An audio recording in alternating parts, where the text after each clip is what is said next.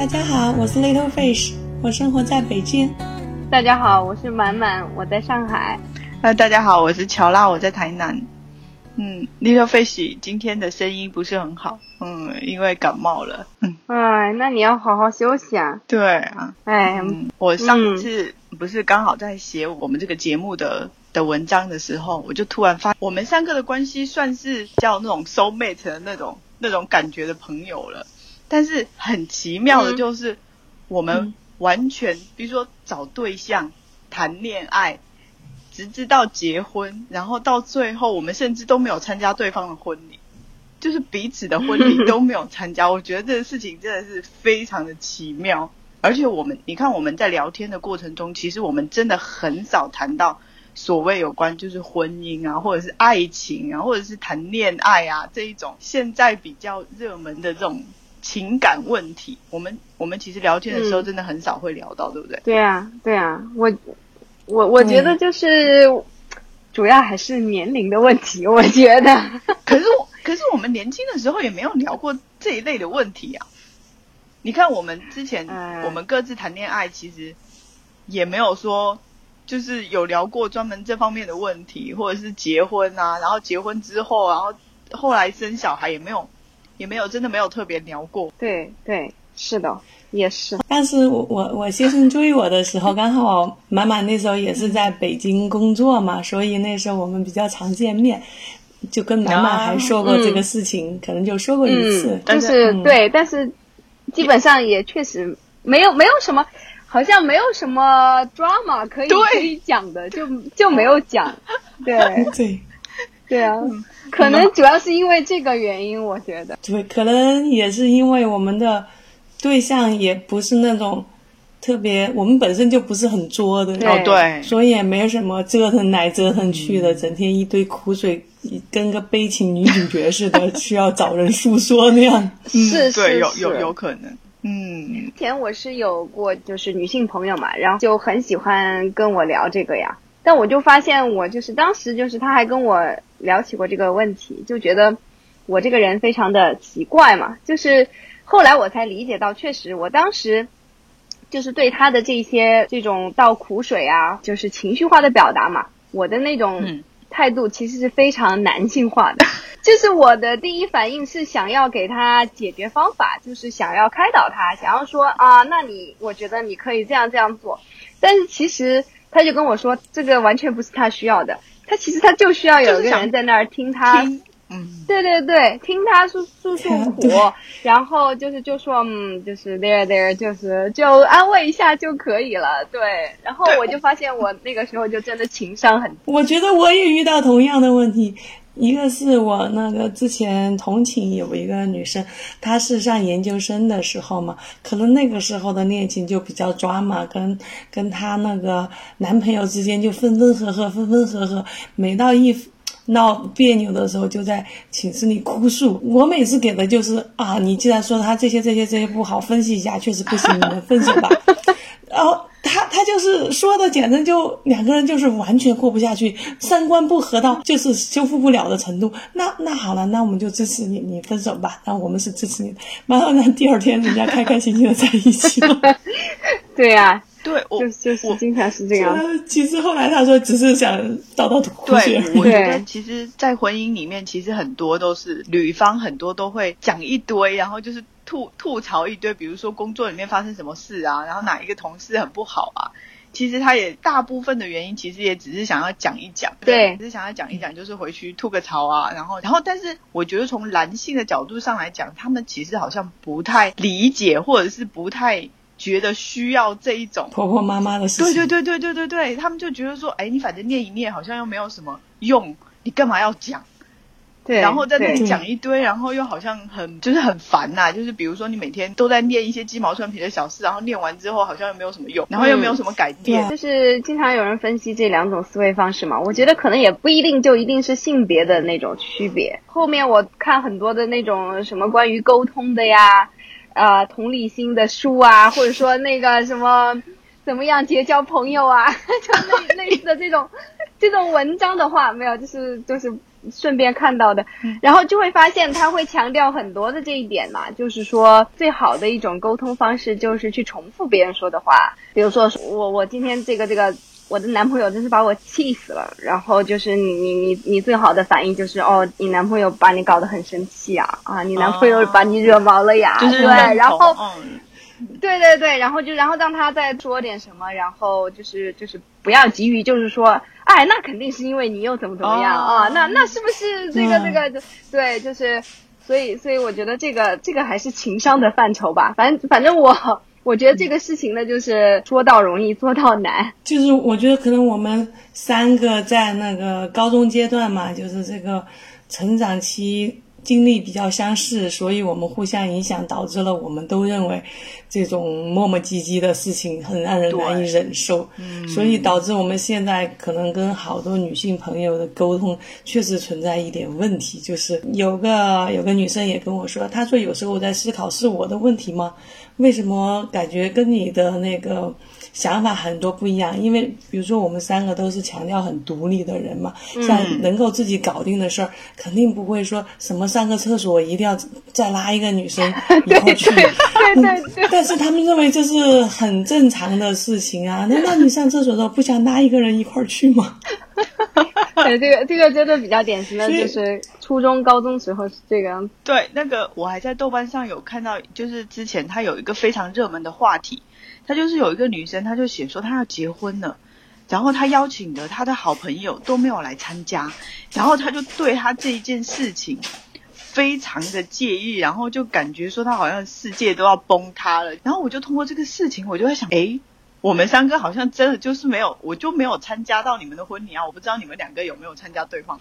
没有，我们连婚纱照都没有拍。啊，对我也没有，就 对，那就是我们都没有，对吧？我有我有，就就就就拍完了以后就再也没有看过的。这个完全就对我们来说就不是一个事情，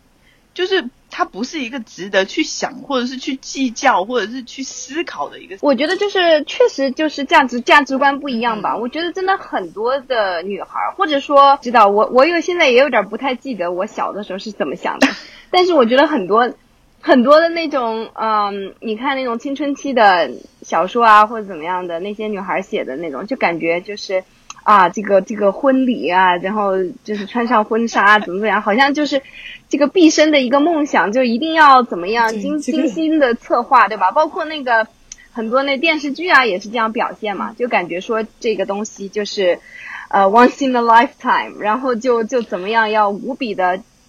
重视，就就一定要有一个非常强的仪式感吧。一个仪式感。嗯、对对，我就觉得其实，就反正我我个人就不不觉得这个特别重要。很多人都觉得说，感觉好像要结婚那天幸福了，他好像后半生都会幸福。对呀、对，我就觉得这个就根本不成立嘛。对啊，嗯，对我，我觉得可能是我们看东西太理性，觉得这只是生活中的一普普通的一天，你并没有因为这一天前面的会分成一半，后，面的会而且我分成一半我觉得。说，如果你嗯婚礼的那一天是你后半生最幸福的那一天，那比较惨。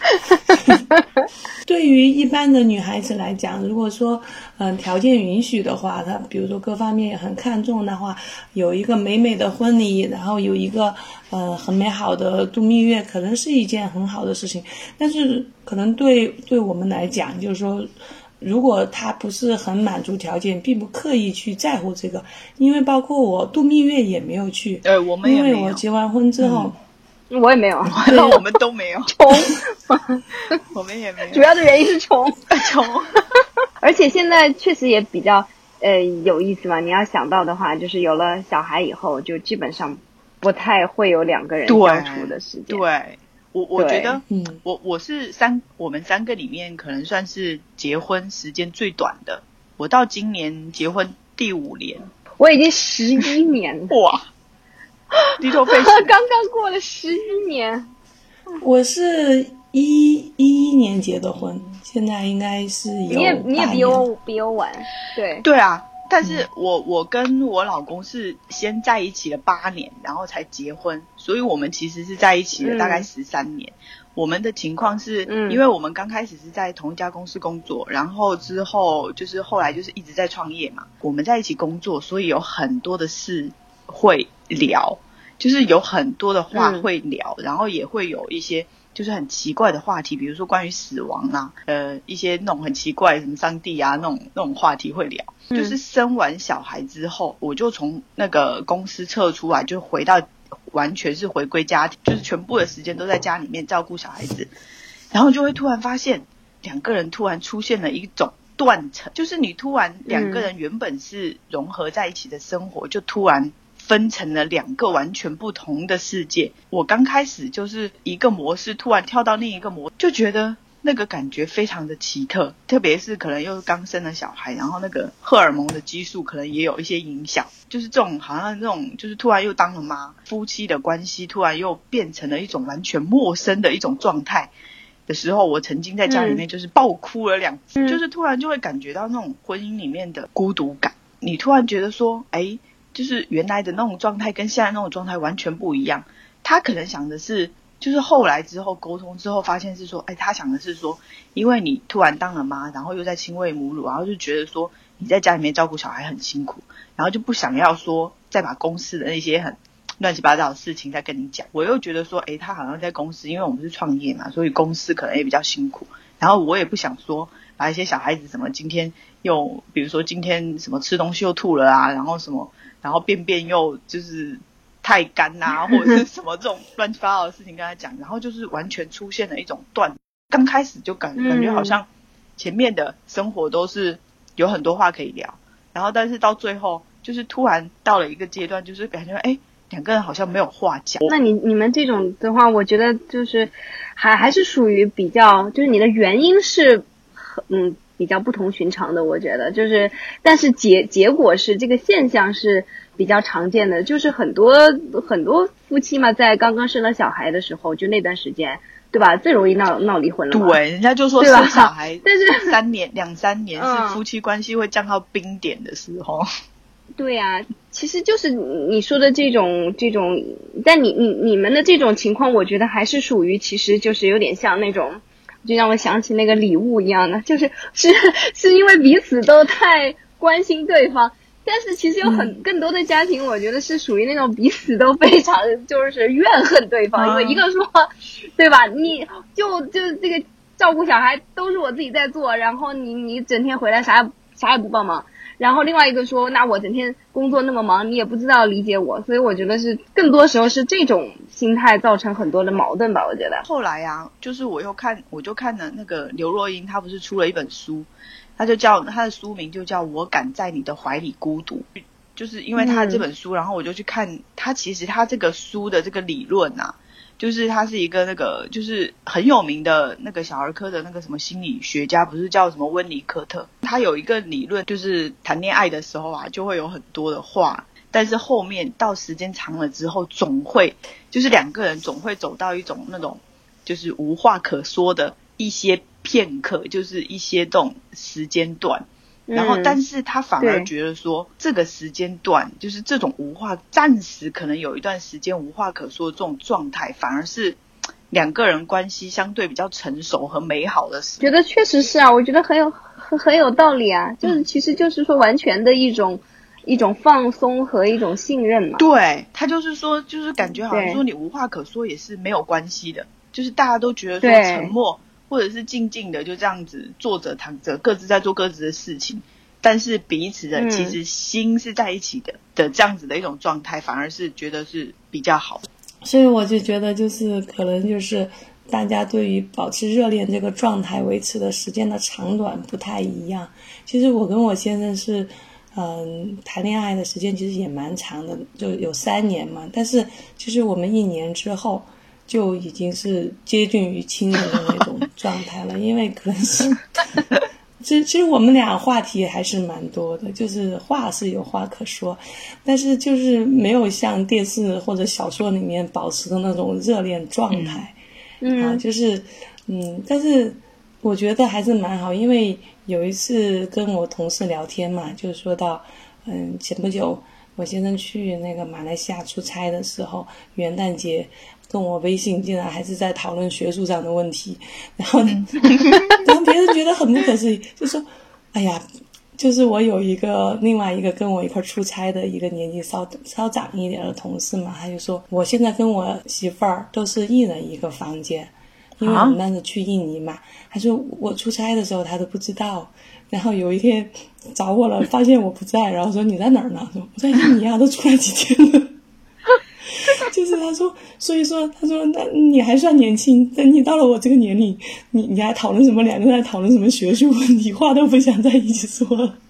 啊，这个这个真真真的真的是有可能的呀，我觉得。我倒不至于走到他这个状态，但是我我们基本上，比如说有时候我去印尼待的时间比较长的话，我先生很有意思，他会给我指定一个读物，但是他就给我指定那个万历十五年嘛。就是每天要去读万历十五年，然后晚上视频的时候有十分钟的时间讨论一下读书心得，然后保持我们的精神在同步。这个这个很棒哎，这个太棒了！哎呀，嗯，厉害了，厉害了，厉害了！可能其实我觉得随着我们年龄的增加，可能，嗯，反正我现在的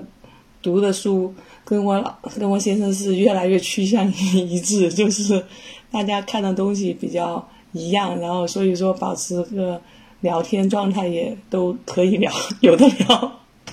其实关于这个问题，我在前几年的时候，我我还就是说会想的多一些，因为可能就是有了小孩以后嘛，现在就是，嗯，比较自然的一个共同的话题就是小孩嘛。嗯。对，然后也会觉得就是就是一种天然的一个联系嘛。嗯。然后，但是在早几年的话，因为我们就是结婚很久，然后才要的小孩嘛。然后确实就会有一种感觉，就是我好像也说过，就是，就像两个单身汉生活在一起嘛。而而且在真的在很多方面都不一样，兴趣爱好方面很多都不一样。当时我有一个结论，就是我仔细的想了一下，我跟我老公的一个唯一的共同点就是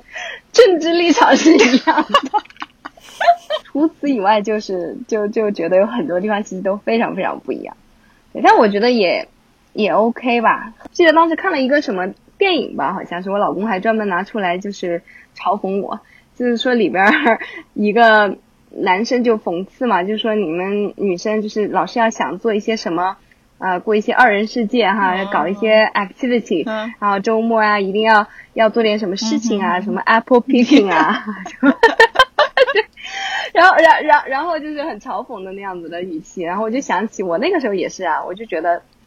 想本来又没有小孩的时候，就想周末啊要一定要做一些有意思的事情啊，对吧？但其实我老公那个时候肯定就是他的态度就是能能能能宅在家里是最好的嘛。然后我就会觉得就 浪费光阴嘛，我就会有反正就是最后发现，嗯，就是还好政治观点是一样的，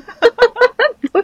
不不至于产生极大的分歧。我觉得这这个确实是。我有时候我就觉得那个另外一个朋友，就是实际上是我先生的。嗯，同事嘛，但也是我们以以前大学的同学，就问，嗯，就是问我到底看上哪一点？因为那时候他是单身汉，找不到媳妇儿嘛，然后他就问我，他说，哎，你到底看上了你先生哪一点？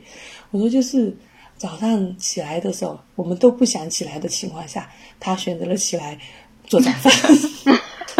哎，他真真的是你老公是特别自律啊，我感觉，嗯非常高度自律的一个人。有时候因为他的高度自律，你也会觉得就像乔拉说的那种婚姻中的孤独嘛，就有些事情他也不愿意说，他觉得他愿意去承受那个有些不好的东西嘛，就是生活的压力什么的。嗯。但是就也是觉得说多了也没有用吧，给你给我也造成压力，就自己自己做了好了，就这样子。嗯嗯，对，好好好男人都是这样。对。但实际上。从我们角度来讲，我们其实是说更希望一种状态是大家能够什么事、什么心情都分享。对，这是最理想。的事情真的是分享不了，对他真的是分享不了，他就默默去做好了。他真的没法说，就像我们做完之后还要跟你叨叨。其实我干这件事情我有多难受，但是我没有办法，我也得去干。对，对我我觉得其实确实真的就是。呃，就是好人的话，往往就是这样。好人往往就是有的时候会，其实会活得过于压抑嘛。后来我也有问我先生嘛，我就说那个你会不会觉得家里的家务你做的多啦，我做的少啦，这样会计较这样子的事情啊？然后他就说，嗯，其实他现在心态就比较平和，因为就是发现我教我们家小孩子英语嘛，就是每天都能坚持的去教小孩，然后小孩子也有进步。其实更多的是他看到这种家庭成员这种积极向上的这些方面之后，他就能够去化解这种。心里的一种压力吧，就 就觉得啊，有时候多干一点家务，少干一点家务，也不用分得那么清楚。嗯，我觉得家务家务这个事情在婚姻里面，其实也真的是问题很大的。吵架也是因为长年累月的，就是所有的事情都是女方在承担，然后到终于有一天的时候，就是可能。一点点小事的时候就突然爆发了，家里面都这样啊，都是所有的家务，然后全部，然后加上小孩，所有的事情几乎都是女的在做，男方的就觉得说，哎，他好像赚钱比较多，然后他你这些事情就该你做。像干家务这个事情，其实咱们做任何事情，可能就是是你真心愿意去干，还是你不得不去干这个概念。其实对于家务来讲，没有人说是热爱去干家务吧。就觉得喜欢这种劳动吧，跟但是这是家庭生活必不可少的一部分，总要分担，可能就是一个在一个婚姻比例里面，大家分担的比例不太一样。然后如果说是双方也有一个友好的沟通的话，然后达成一个平衡，这个是比较好的一个状态。对，如果是说一方一直认为自己是不得不去承担这种事情的话，可能长期之后压力就比较大。我其实觉得，就是之前我跟我老公也讨探讨过这个问题嘛。其实是参与家务，就是会让人会有家的感觉嘛，就是会有这个主人翁的感觉。其实，因为，但是我们家就是一个很特殊的情况呀。你看，像 Little Face 的这样，呃的工作条件，其实是可以允许你们真的有有机会去带孩子嘛，独立的带。但像我们这种情况，真的是没办法。我像我老公，他经常九九六。然后我我呢，就是回来正常下班回来，就是加上通勤时间，正常下班 就是八点，差不多到家，然后开始吃晚饭。所以像这种我这种情况是没有办法独立的带小孩。嗯。但是这样子就会有一个，其实一直有一个问题，就是家事里边的一个旁观者一样的，因为呃很多就是比较辛苦的的事情，其实都是老人家在做。我们当然也。也是要有自己的事情忙，但是在家务这块儿基本上就是比较比较甩手的。其实我觉得，呃，一方面是一种幸运，但是另外一方面也是心理压力很大。我感觉，嗯，好像没有没有尽到自己的责任吧，就是会觉得不太像是当父母应该有的样子。说实在的，就是会觉得自己还是一个还是个孩子。还要别人来照顾，嗯，但你但但你说那你怎么怎么办呢？在在这种就是北上广这种地方，像我们这种私企的工作，真的是没有办法，除非你说真的把小孩当留守儿童，也不可能呀，对吧？对，非常非常非常非常非常矛盾。嗯，经济条件不允许，所以说咱们对于父母的老人的依靠，在经济上还是需要老人为我们的经济做出很大的贡献。嗯对，而且我觉得这个他也会，就是跟老人住在一起，其实有些时候也会极大的影响夫妻和家庭关系的的融洽。我们公司有一个马来西亚的同事嘛，他不是最近刚结婚，办完之后那一天突然就跟我们说，不要后悔了，因为她老公是他们家的独子，但是一旦是独子的话，他其实就会除了老人的赡养之外。然后在台湾，其实，在一些比较就是传统的地方，他其实还是希望说，能够有传宗接代这件事，就是你可能要生儿子啊，所以他们也希望说他们要生小孩，而且最好是儿子为好，而且是等他父母年纪大了，有可能他们会搬回去住，或者是要把老人接出来一起住。然后他就说，他想到这种很现实的问题的时候。他就觉得说他后悔了，他就说他 他其实他现在就是在目前这个阶段，他其实考虑不到说他想要生小孩这件事，然后他也不想说他到最后其实是因为压力让她自己去生了小孩。放假她老公就是正常是应该他们要回家，就是回她老公家，但是呢她就不去，她就说她不想要去，她想要去玩，结果到最后就是。她自己去垦丁玩，然后她老公自己回家，就是 有点对。像我们很现实，就是过年回谁家这个问题一直很困扰我们这些中国媳妇儿 和中国女婿。不是那个 Papi 酱，她不是有在那个一个节目里面就讲说，她跟她老公结婚这么多年，每年都是自己回自己家。啊，是吗？对我有我有看那个，她的观点就是说，其实我们的父母其实只在乎自己的女儿或者是儿子有没有在家一起过年，并没有在乎说对有道理方有没有一起回来。然后他就说，鉴于这个，就大家自己回自己家好了，自己去照顾自己的父母，这样子比较公哎，平。但他是因为没有没没有小孩子，对他没有小孩对，吧？对啊，那有一旦有小孩子就，就会涉及到大家都想要儿女绕膝，然后天伦之乐，然后到底去谁家？像像我公公有以前在我们家的时候嘛，比如说那个饭后去散步，然后有时候我就不想去嘛，然后其实他有儿子有孙子孙女儿一块儿上一就可以了呀。啊但是我公公不是，他还是希望我一块儿就是一个完整的家庭 出去散步，就是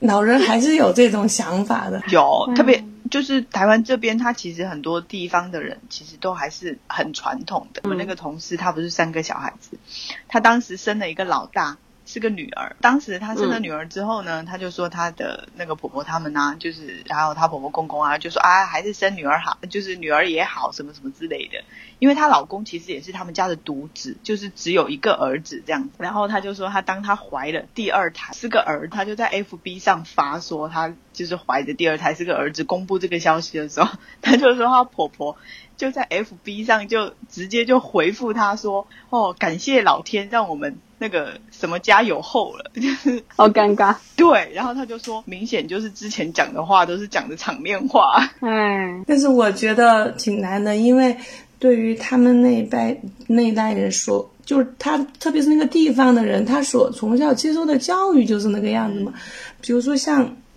我觉得特别能理解他们。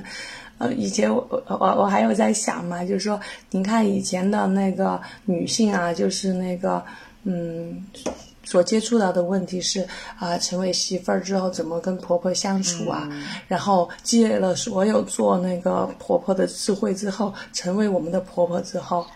发现我们这一代媳妇儿跟他们不一样。其实我们说个很简单的例子，可能以前嗯婆婆会。会会在讲怎么在花钱上啊，怎么嗯、呃、怎么算啊这，后来他会发现我们这些媳妇儿是不在乎你怎么花钱的，我们从来不计较说你话多了或者话少。他发现他所积累的那个智慧和我们现在不一样，我们现在讲的就是要平等呐、我们要有自己的生活，这个不是他们以前的那个当当媳妇儿的时候学到的经验。我觉得对他们那一代人，其实他们的割裂感，我觉得应该是比我们更强。对啊，其其实父母，我觉得做父母都会有这样的一天吧。我觉得我公公他们特别好的，就是那个时候我们刚结婚嘛，然后就跟我爸妈他们坐在一起吃饭，然后你知道那个嫁女儿啊，然后爸妈一般通常都会讲说，哎，就是我们家的女儿有哪些缺点，比如说不爱做家事啊，或者是什么乱七八糟的这种，就会讲一堆嘛，就是先把话放在那里啊。然后就是说，希望那个 哎，女儿嫁到你们家有这些毛病，你们要包包容一下，什么什么之类的嘛。然后我公公就就讲说，他们那一代人不能再用他们那一代的标准来要求这一代的媳妇应该做到他们上一代应该要做的事情。就是上一代他就是，比如说你大媳妇，你就是要照顾家里面，然后要做饭啊，打扫卫生，要照顾老人什么之类，就是这种很传统的。他就说我们不能用这种很传统的标准去要求这一代的媳妇。所以当嗯我公公讲出这句话的时候，我觉得就是突然就觉得很感动。包括像我，嗯、我是独生子女嘛，其实我们三个都是嗯独生子女啊。然后虽然是女儿嘛，所以说我们在回家过年这个问题，其实我们那边其实四川那边独生子女挺多的，嗯因为当时计划生育抓的比较严嘛。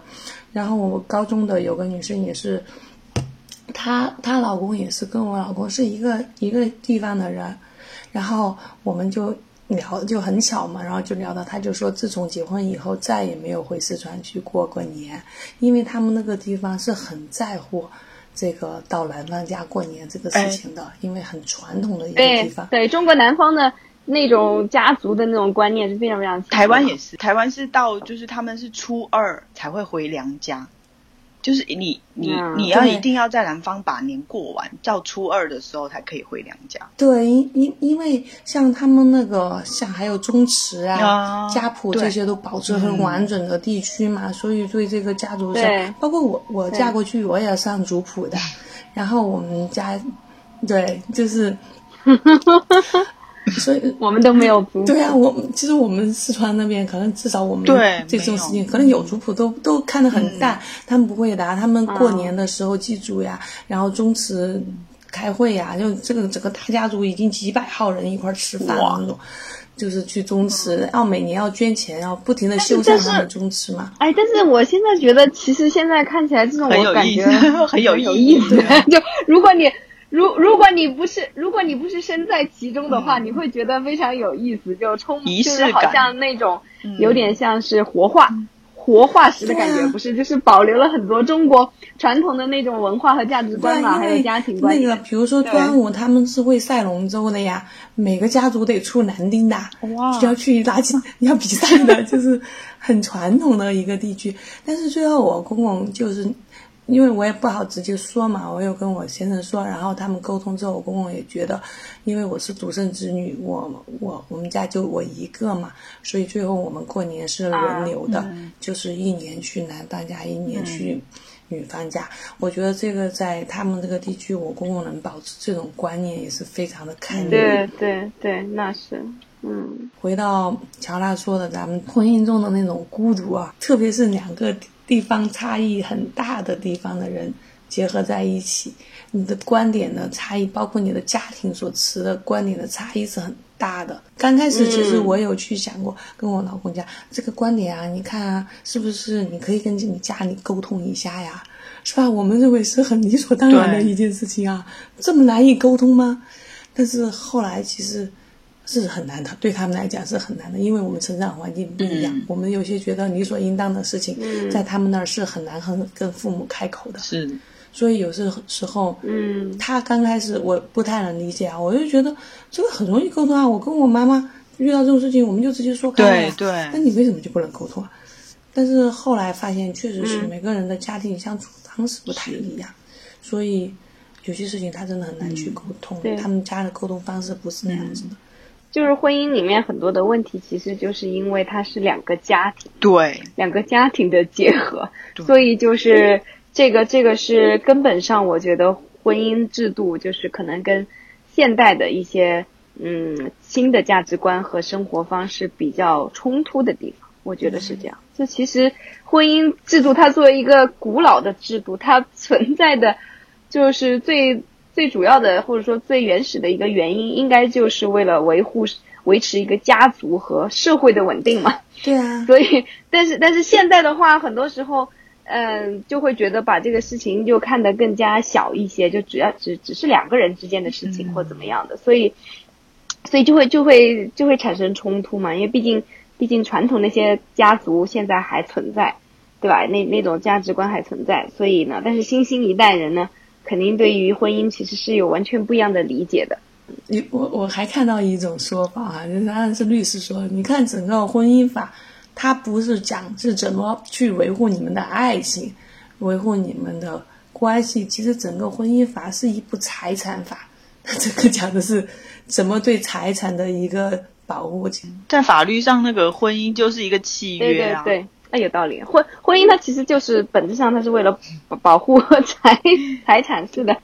然后也是为了那个后代的抚养嘛，还有老人的抚养啊这些。对，法律我觉得肯定是完全不能完全覆盖的，更多的是覆盖不到的地方是用道德来约束的。嗯，但是现在这个社会，我觉得是一个转型期嘛。你从传统的那种大家庭之间，其实是有个互相监督的。如果你做的不好的话，亲戚的口水会吐死你的。对但是现在已经又没有这种大家族的约束，你已经是核心家庭了，就三个人。所以说这个时候在没有这种亲戚监督的情况下，这个这个新一轮的道德观念没有弥补上去。婚姻里面真的是会有很多的问题嘛，就是除了两个人彼此之间的，然后就是大家庭的、婆媳之间的，然后后来就是养育小孩的，然后我就觉得可能年老了之后，应该会有还会有年老的问题。现在的年轻人其实是为了避免去碰触婚姻的一些问题，而很多人就选择不婚不育嘛。不是现在就是很流行叫什么不婚不育保平安啊？他们其实我觉得这个婚姻这个本身确实是，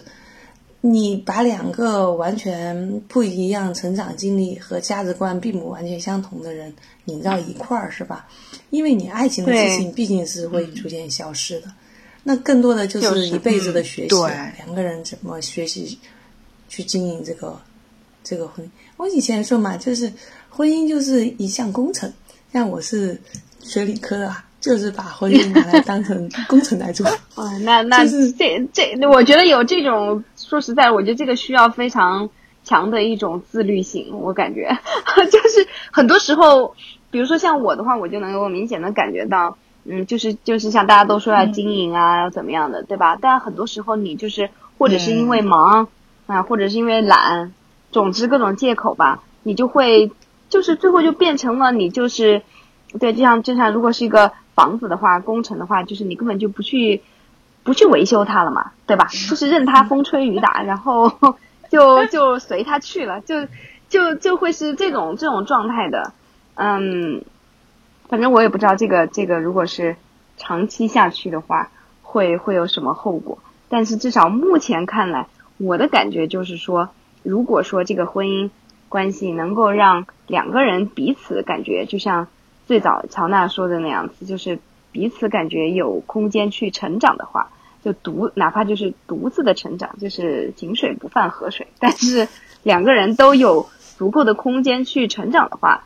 呃，是不是也有可能是一种比较理想的关系？然后我目前是这样想的，就我真的觉得我完全没有在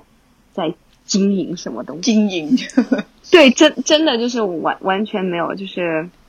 因为大家现在也都是处于，呃，我觉得中年嘛，本来就是现在是一个最忙的时候，对吧？就是事业各方面也都是最有压力的时候，所以感觉，然后又有小孩啊，各种，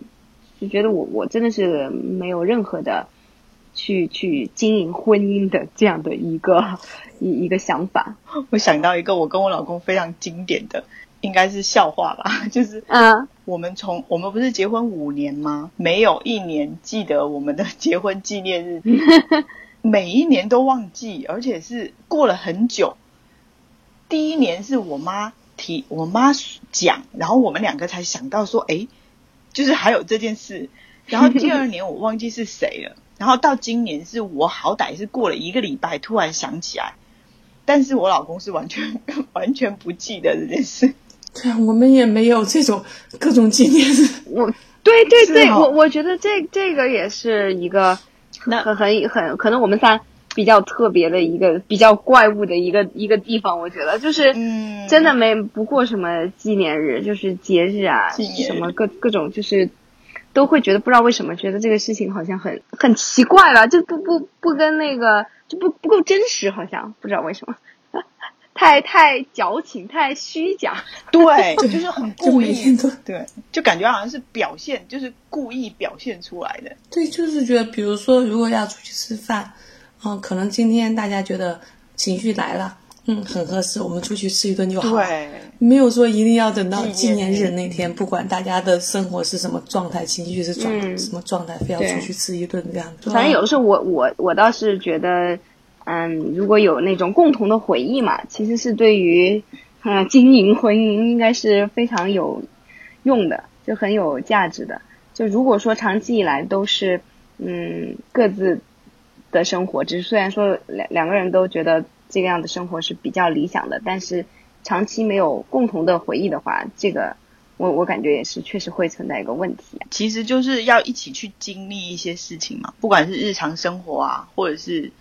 那个经历一些就是人生的起伏啊，或者是一起去经历，比如说一起去旅行啊，或者是一起呃收个衣服啊，或者一起把家里打扫一下。我觉得这些嗯其实都、都算吧。像我们喜欢旅游嘛，然后嗯啊、有时候会一起去旅行啊，然后就会有一些回忆嘛，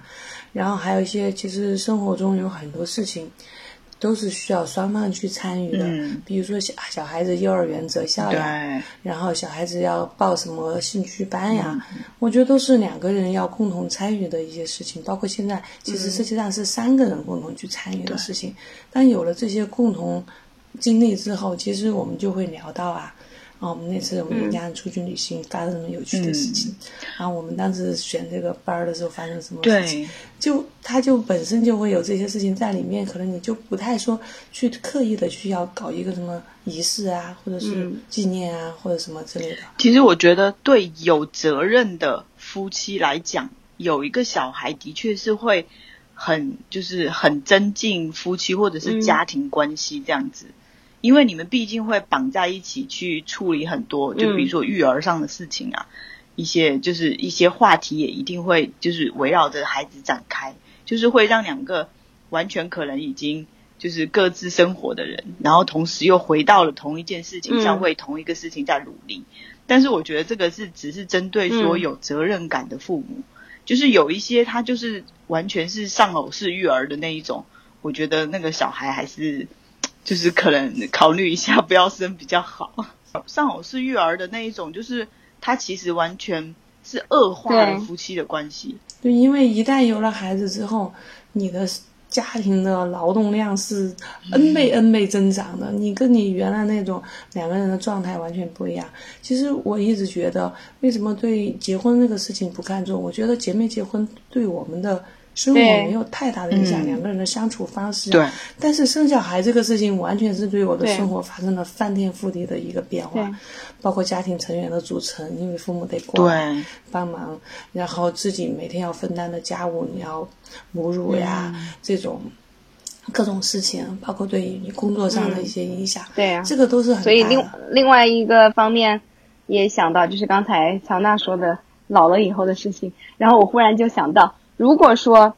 你双方就是完全把孩子作为一个呃比较重要的一个精神的寄托的话，那么等孩子比如说大学毕业了、成年了，对吧？其实你的婚姻关系又又又走到一个新的挑战。就是完全就是要去适应一种新的两个人又一种完全全新的关系，一种相处的模式。反正现在想起来，我我现在想起来我，我是觉得，嗯，比较惨淡，感觉。我我在我我有看过一种，就是说，嗯、怎么定位孩子在你家中的那个角色？然后有一种说法就是，你就把他想成一个会跟你一起同住十八年的室友，